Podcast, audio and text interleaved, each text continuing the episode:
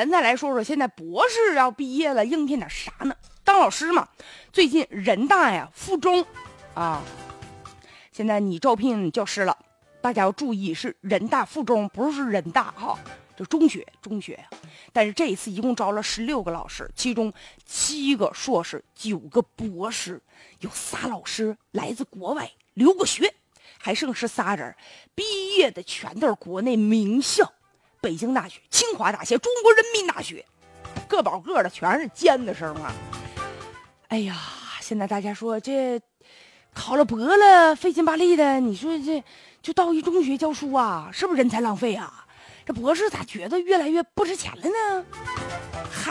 其实要我说呀，什么硕士、博士毕业以后到中学当老师，这啥就不是啥大新闻了。北京、上海、天津有一些名牌的高中，你以为进去那么容易呢？这门槛现在越来越高了。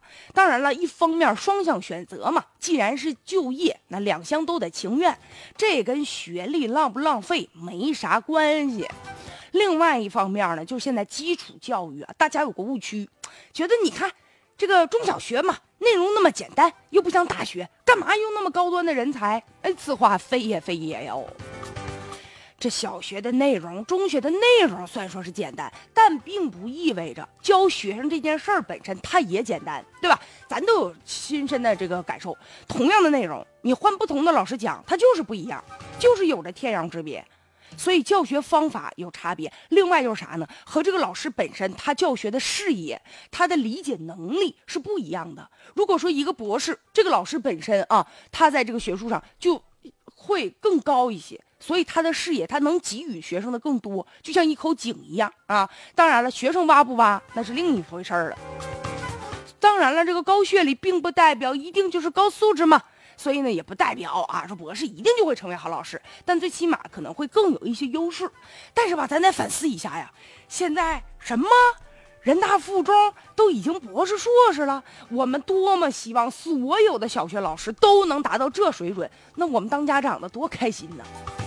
关键问题就是啊，这种好学校才能吸引来这样的师资呢，这一看都比得上某些一本二本的高校了。但是呢，现在。